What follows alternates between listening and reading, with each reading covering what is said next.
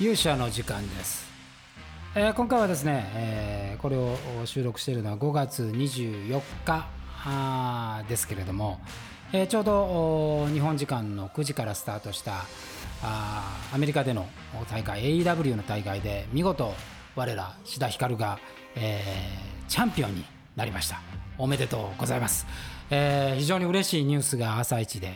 えー飛び込んできました。えーこれを受けてですね、えー、と今回はあ、まあ、記念してというわけでもないですけれども、まあ、こういうタイミングですいい本当にあのニュースの中、えー魔界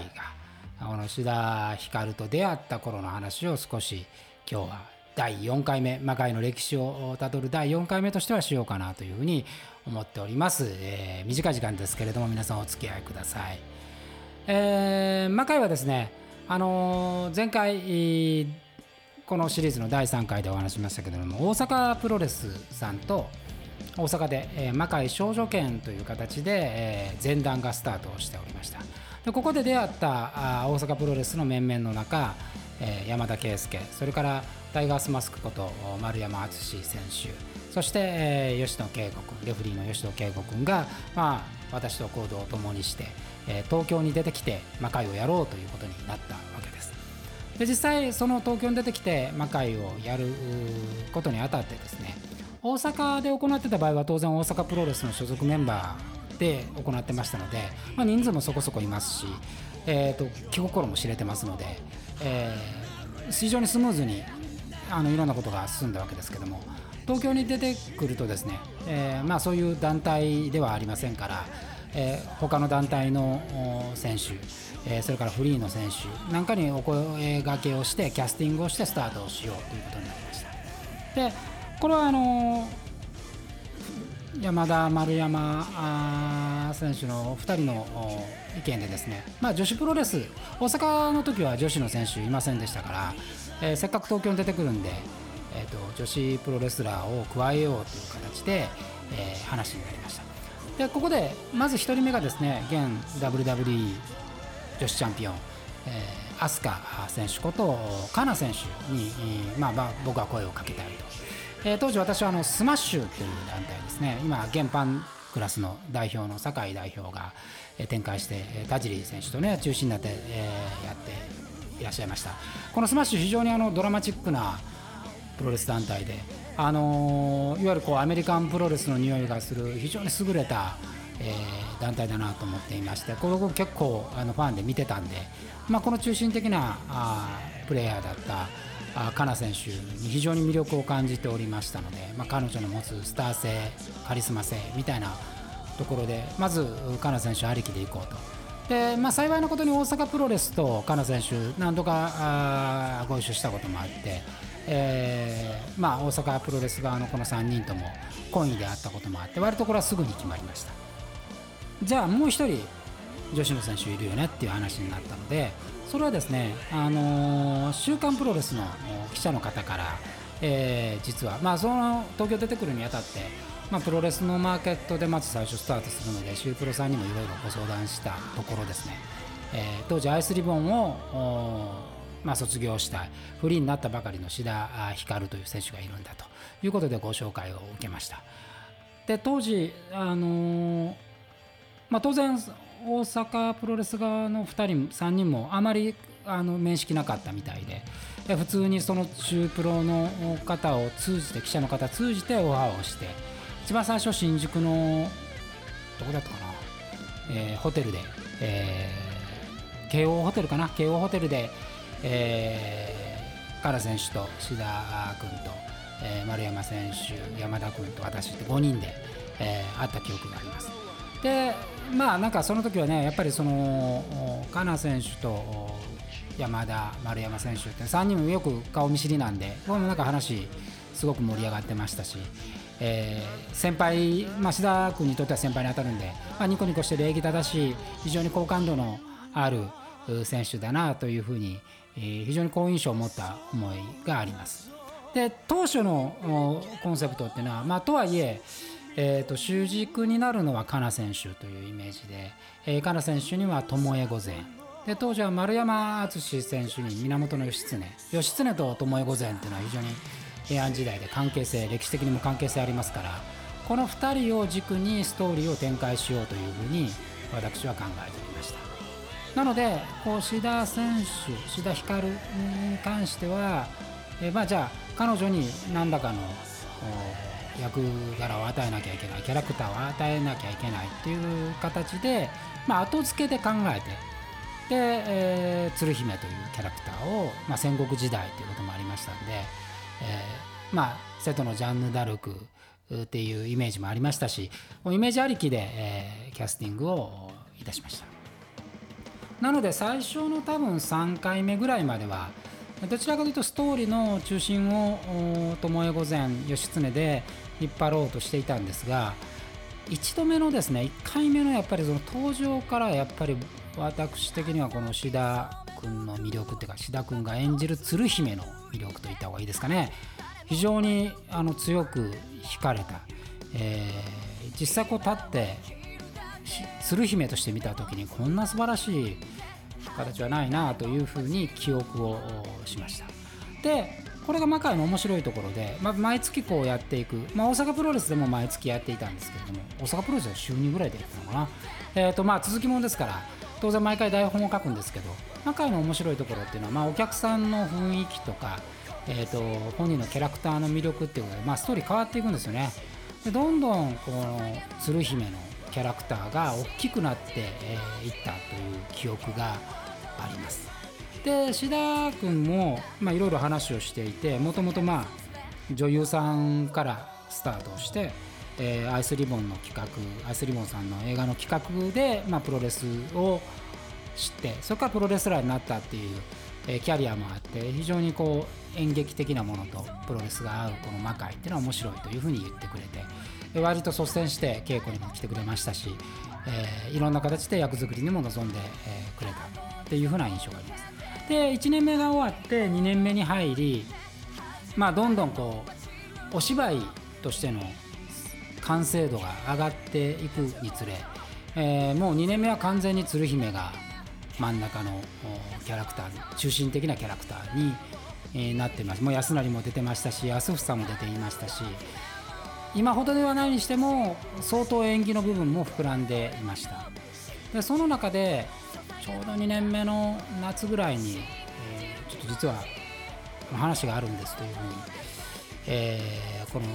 講演後志田君から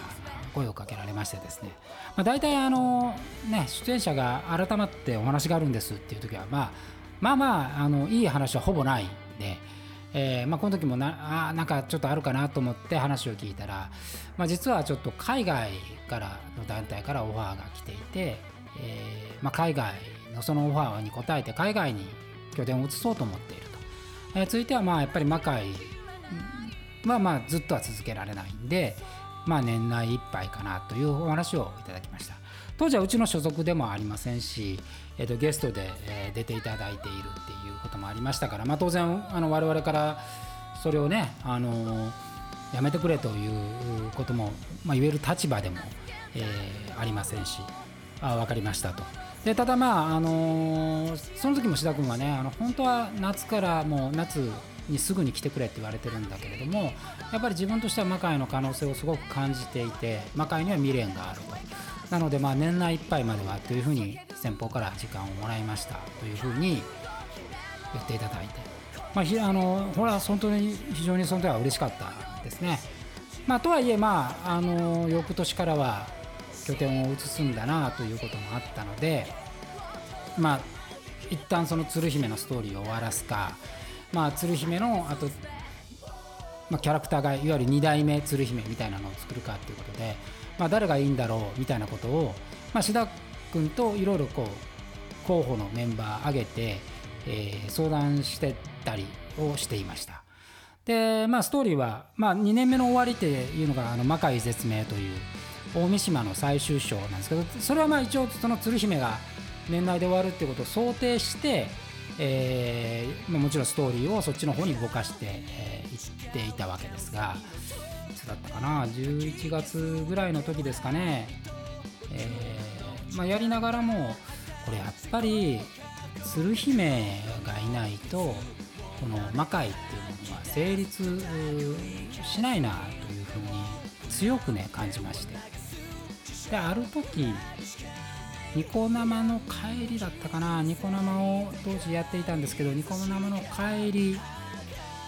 四谷から、えー、市ヶ谷に抜けるようなところ歩いてだったかもしれません。そこでまあ言うだけ言ってみようと思って、えーと、と志田君にですね、えー、アメリカに行かないでくれないかなという話を大胆にもアメリカ行きを思いとどまってもらえないかと。まあね、こうまあ、魔界は言っても月1しかやっていないものですから、えー、当然その、ね、先方から来てるオファーっていうのはもう年間毎日試合をしていくような、えー、ビッグオファーなんでね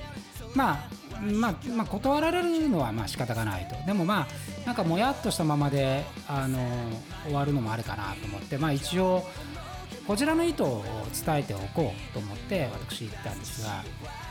そしたらすごくねその時驚か驚いた感じで、えー、受け止められまして。でちょっと時間くださいと言われて確かまあ2日か3日後でしたかね。あの連絡をもらって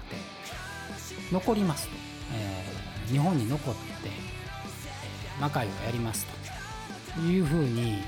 まあこちらは仰天の大逆転回答をもらいましてね。本当びっくりしました。まあもちろんそのいろんな要素がそこには、えーと、関わっていたんだと思います。あの魔界だけではなくてねいろんなことがタイミングとかいろんなもんことがあったんだと思うんですけれども、えー、そういう話をいただきましてね、まあ、僕は非常に感動しました。で、え